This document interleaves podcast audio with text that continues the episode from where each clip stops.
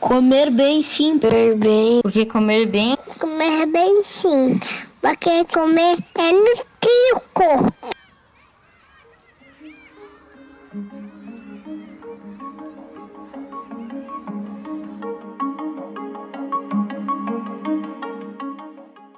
Este é o podcast da campanha Comer Bem Sim, uma realização da Associação Brasileira para o Estudo da Obesidade e da Síndrome Metabólica, ABESO, da Sociedade Brasileira de Diabetes, SBD, e da Sociedade Brasileira de Endocrinologia e Metabologia, SBEM. E eu sou Luciana Onken, jornalista de saúde e apresentadora deste podcast, que vai discutir em dois episódios especiais, no mês das crianças, a taxação de bebidas açucaradas e a proibição da publicidade infantil de alimentos ultraprocessados. E por que este tema no mês das crianças? Um levantamento recente de 2019 do CISVAM, Ministério da Saúde, mostra que no Brasil, uma em cada três crianças com idade entre 5 e 9 anos está acima do peso, sendo que 9% delas com obesidade e 5% com obesidade grave.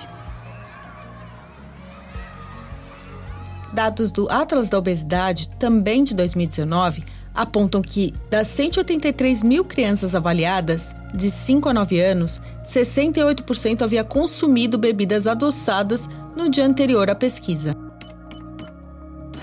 Neste primeiro episódio, falaremos sobre os impostos como forma de reduzir o consumo de bebidas açucaradas. Mas primeiro, vamos voltar um pouquinho. O que é comer bem, afinal? Comer arroz e feijão. O pequeno Pedro, de São Paulo, sabe mesmo que é bom. É isso, com alguns complementos que a nutricionista da Abeso, Renata Bressan, vai explicar pra gente. Do arroz e do feijão é muito importante colocar no prato verduras e legumes variados e, quando possível, carne, frango, peixe ou ovos.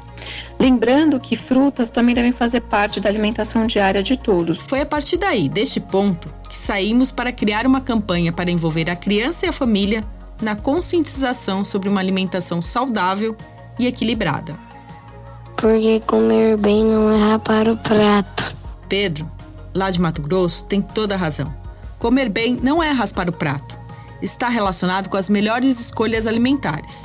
E o presidente da SBEM, o endocrinologista César Bolchevski, também tem seu recado sobre o que é comer bem. Comer bem é fazer refeições equilibradas, balanceadas, com o teor correto de carboidratos, gorduras, proteínas, é, sem grandes restrições e evitando especialmente alimentos extremamente calóricos, ricos em gorduras, é, ricos em açúcares, né, com baixo poder nutritivo. Então, a alimentação deve sempre enfatizar uma ingestão adequada e de verduras, legumes, frutas, alimentos com fibras, né? E evitar os alimentos ultraprocessados, industrializados. A grande questão, como alerta Paula Jones, da ACT Alimentação Saudável, é que entre a conscientização sobre o que é comer bem e o seu prato na mesa, há um longo caminho, que passa pelo fato de que comer mal, muitas vezes, é mais barato, mais prático e ainda outras tantas tem subsídios fiscais. Além de pagarmos poucos impostos, darmos incentivos fiscais para os fabricantes dos refrigerantes, a gente ainda tem uma um problema grave que é a comida de verdade, aquele arroz e feijão que alimenta, que nutre, aquela comida que chega no nosso prato, ela está cada dia mais cara. Faz sentido isso? Não faz. A gente sabe o caminho, é uma questão de vontade política e a gente pode chegar lá através do tributo saudável e políticas de promoção da alimentação alimentação saudável. Como reforça Boguchevski, o Brasil ainda está na contramão mundial, subsidiando esses setores.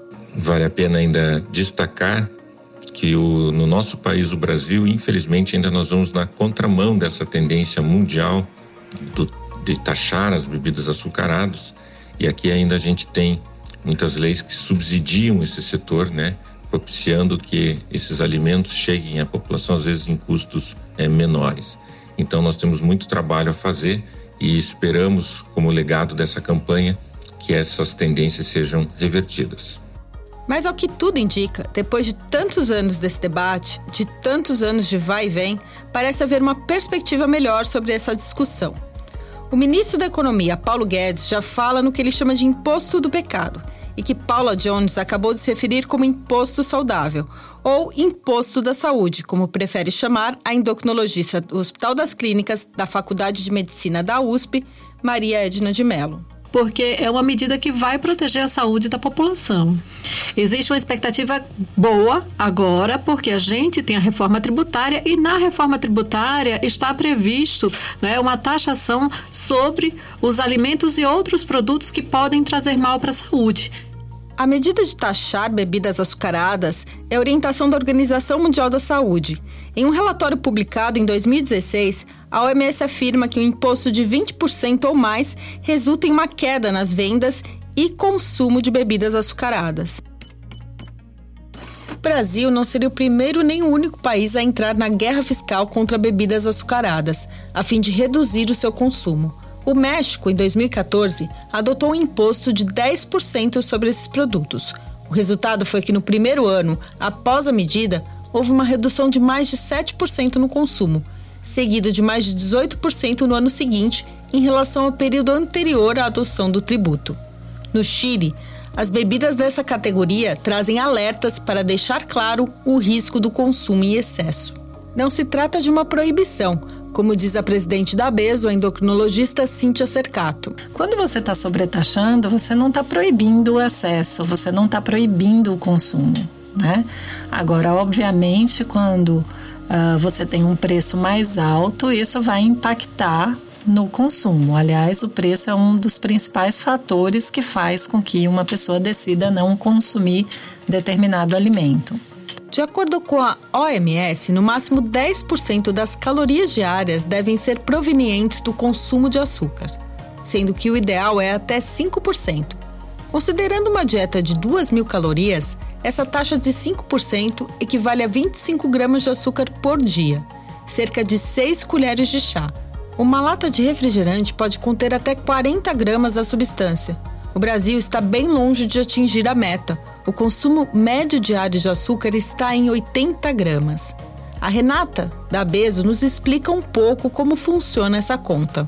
No caso de crianças até 2 anos, a recomendação é de não consumir açúcar. E como já foi falado, a OMS ela recomenda o consumo de açúcar até 10% do consumo de calorias do dia. E, se possível, ainda recomenda que esse consumo fique abaixo dos 5%. Então, em uma dieta de 2 mil calorias, 10% equivale a 200 calorias. O açúcar é um carboidrato e os carboidratos contêm 4 calorias por grama. Por isso que 10% equivale a 50 gramas gramas de açúcar. Mas é, a gente tem que lembrar que cada indivíduo tem uma necessidade diária específica de calorias, né? Então, 2 mil calorias é uma média. É, cada indivíduo pode precisar de mais de 2 mil, de 2 mil mesmo ou até menos. E isso vale inclusive para as crianças. Então, essa conta foi só um exemplo para ficar fácil de entender. É, um ponto muito relevante é que nós temos que lembrar é que o açúcar ele está presente em diversos alimentos, principalmente ultraprocessados, né? Como já foi foi falado, refrigerante, sucos, também em biscoitos de chocolate. Muitas vezes ele pode vir escondido, por isso que é essencial ler rótulos. Esse controle no consumo de açúcar é fundamental na prevenção e tratamento da obesidade infantil e das suas doenças associadas.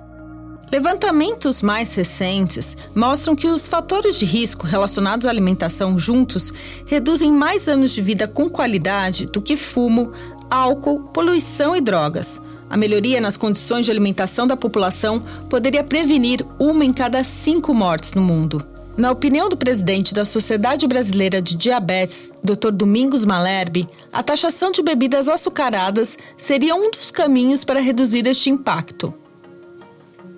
A Sociedade Brasileira de Diabetes vê é, como uma das possíveis soluções para coibir o excesso eh, de ingestão calórica, principalmente por crianças, a proposta de elevação da taxação sobre bebidas açucaradas. Vejam que não estamos nos referindo à questão das bebidas adoçadas. A SBD tem uma posição favorável à manutenção livre das bebidas adoçadas no mercado. Porém, em relação às bebidas açucaradas, Nós temos muitas evidências científicas a favor da capacidade de dano à saúde causadas por essas bebidas.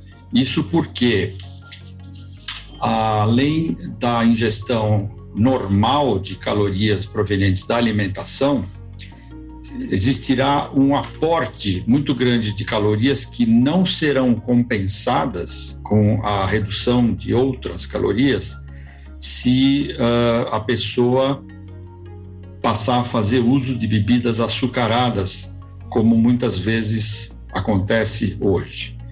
Isso se reflete frontalmente no desenvolvimento da obesidade infantil e até do diabetes tipo 2 em crianças, que é uma consequência da obesidade infantil.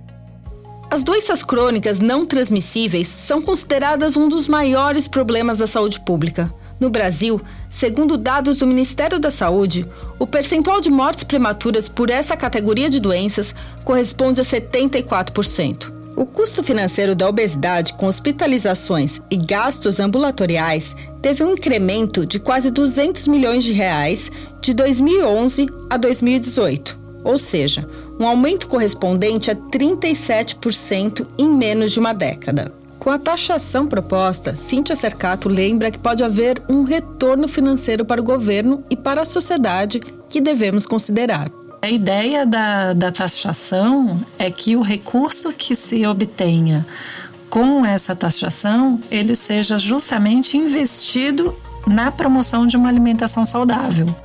Maria Edna de Mello, da Faculdade de Medicina da USP, destaca que existem dois discursos contra a taxação.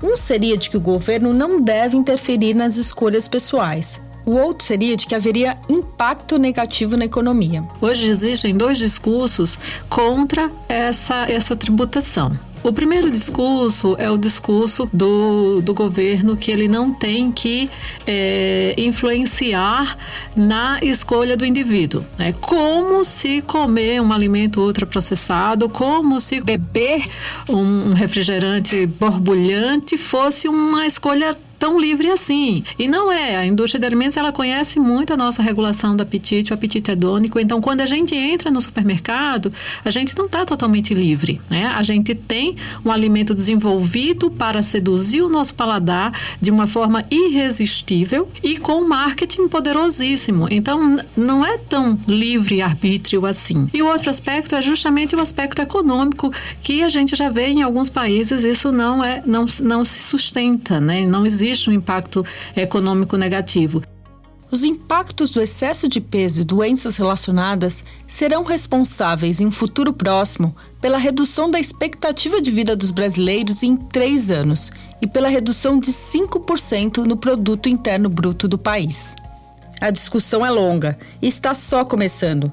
Neste primeiro episódio, tivemos a participação de representantes da ABESO, SBD e SBEM, respectivamente doutora Cíntia Cercato, Dr. Domingos Malherbe e do Dr. César Boguchevski, responsáveis pela campanha Comer Bem Sim, além da nutricionista da Beso, Renata Bressan, da endocrinologista doutora Maria Edna de Mello, do Grupo de Obesidade do HC USP, e da representante da ACT Alimentação Saudável, Paula Jones. Tivemos também as vozes das crianças como Pedro, de São Paulo, e Pedro, de Mato Grosso. Aguardamos vocês no próximo episódio, quando discutiremos os impactos da publicidade infantil de alimentos ultraprocessados e o caminho do cumprimento da regulação existente. Enquanto isso, acompanhe nossos conteúdos no site da campanha comerbemsim.com.br e no Instagram comerbemsim concurso. Até lá! Esta é uma produção Estúdio Banca Podcast. Direção, roteiro e apresentação, Luciana Onken. Colaboração, Hélio Silveira e Mônica Kuxar. Edição e mixagem, J. Benet.